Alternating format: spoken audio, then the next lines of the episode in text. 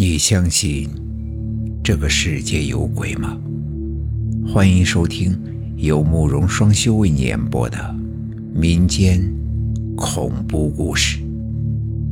今天要给大家讲的故事叫做《骨灰盒》。这个故事是我在看守所的时候听来的。至于我为什么进去，大家就不用关心了。我们那个号里啊，新送来了一个人，个头不大，看着就是那种唯唯诺诺的人，所以他一进来就有人看他不顺眼。别人欺负他，他也不敢反抗。我就好奇，他能犯了什么事儿被关进来？在狱友欺负他的时候，就帮他解了围。你他妈的看什么呀？不服气啊？行了，刚子，差不多得了。我他妈的，看他那贼眉鼠眼的样子，我就来气。哎，哎，你犯的什么事进来的呀？我顺口问起了他进来的原因。让我没想到的是，他竟然是因为勒索罪。我靠，看不出来，你敢绑架呀？啊不，不是绑架，那我哪敢呀？按我的理解，那就得是绑架一类的事了，可他却说不是。那你拿什么勒索的呀？我就好奇，这除了绑架，还有什么事是能勒索的？在我的追问下，他讲起了关于他的一些事。他叫李东，因为个子矮小，看上去年轻，其实他都是快四十岁的人了。在老家没什么收入，就想学着别人进城打工。在劳务市场转悠了两天，因为自身条件的问题，也没找到个合适的差事。哎呀，你这个体格上工地能行吗？要不你去别处看看吧。那段日子他是没吃没住，兜里带的钱呀也没剩下几个了，饿得不行，就想到小吃店买两个包子垫垫。老板，我买两个包子。在他买包子的时候，看到小吃店的墙上贴着招工启事：招一个学徒工，管吃管住，一个月八百块。你们这儿招工啊？我能不能试试啊？你，你能吃苦吗？李东就问老板娘，他能不能试一试？老板娘瞅他那样子，不太想用他。嗯，能吃苦，能吃苦，我可能干了。你试试，我就知道了。好，试用期可不给工钱呀。李东为了能够有个地方吃住，一个劲儿的表示自己能干活，也能吃苦。好说歹说，老板娘才答应让他试一试。可是包包子可不是那么好干的，一大清早两三点钟就得起来和面。一次几十斤面和起来可累了，但是李东却咬牙忍了下来。哎，你干活根本就不行，快走吧！啊，我干的不是挺好吗？干嘛辞了我？就在试用期快过了的时候，老板娘找了个理由把他给撵走了，而且也没给他工钱。那那我的工钱呢？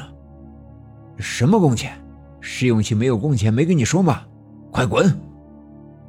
李东觉得大半个月不能白干了，就想讨要些工钱，结果老板拿着菜刀冲出来，说要砍他。你们这不是欺负人吗？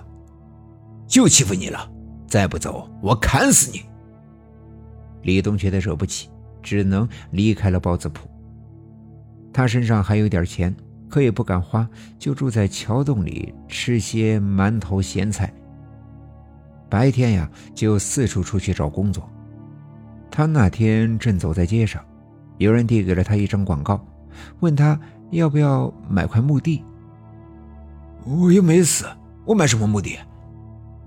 李东一听就火了：“我人又没死，买哪门子的墓地啊？”还伸手打掉了那人手里的广告传单。你有病啊！不买就不买，你摔我东西干嘛？发广告的一看李东那样，就骂他有病。这边一吵，就把他的几个同事给招来了。留着你自己住吧。结果当时没吵几句，就动起手来。李东本来个子就小，再加上好几天没吃顿饱饭，被那几个发广告的给胖揍了一顿。那几个人打完，骂骂咧咧的走了，留下了李东一个人在地上爬了起来。他低着头，瞅着那张墓地的广告传单，眼神突然定住了。他看到广告上的墓地竟然要四万块钱一平。他心说：这么贵的墓地，埋在那儿的一定都是有钱人。他也不知道是怎么想的，就按照地址找到了那个墓地。当他看到那些墓地大部分都已经卖出去，在心里升起了一个想法。当天夜里，他就带着工具摸进了墓地，翻墙而入。他就近找了一块墓碑，用手电照了照。墓主是一个四十多岁、戴眼镜的男人。呃，对不起了，我也是迫不得已才这么干的。李东拜了拜，就开始用撬棍撬石板。没费多大劲儿，就把石板给撬开了。当他看到了下面的骨灰盒，于是把骨灰盒给抱了出来。就在他把骨灰盒捧在手里的时候，骨灰盒突然发出了声音。李东被吓得一屁股坐到了地上，心脏快速的跳动，让他差点晕死过去。过了一会儿，他才发现原来是那个骨灰盒是带音乐的。李东咽了几口唾沫，确定不是闹鬼之后，便把骨灰盒给装进了包里，离开了墓地。并且留下了一封勒索信。等回到了藏身的地方，他把骨灰盒给藏了起来，开始等电话。就这样提心吊胆的等了两天，电话响了。你拿了我的骨灰盒，还给我。这个电话是对方的家属打来的。对，是我拿的。你想要回去，就得给我五千。啊，不。得给我两万块。李东在电话里谈了价钱，他也不确定要多少合适，最后敲定要赎金两万。只要你把骨灰盒还给我，多少钱我都给。那好，你下午六点把钱放到公园的长椅下面，你敢报警，我就把骨灰盒给扔了。对方很痛快地答应了下来。李东又指定了交钱的地点。等挂断了电话，他发现衣服都被冷汗给浸湿了。为了确保对方没有报警，他早早的就来到了指定的地点，找了个地方藏起来观察着。那个公园位置很偏，去的人也并不多。等到五点多，天都快黑了，还不见有人来送钱，李东就有些慌了。他不知道是对方没来，还是……报了警。当他再次看完时间，抬起头时，却发现长椅那儿多了一个人，还把一个袋子放在了长椅下面。